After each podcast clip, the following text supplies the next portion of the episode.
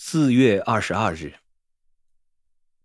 面包店里的人变了，不仅仅是忽视我而已，我还能感觉到敌意。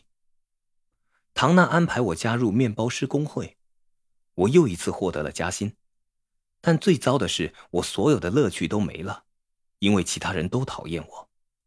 从某方面看，我不能怪他们，他们不了解我是怎么回事，而我也不能告诉他们。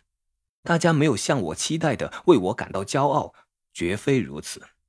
然而，我还是得找人谈谈。明天晚上我要请季尼安小姐看电影，庆祝我获得加薪。如果我有足够的勇气的话。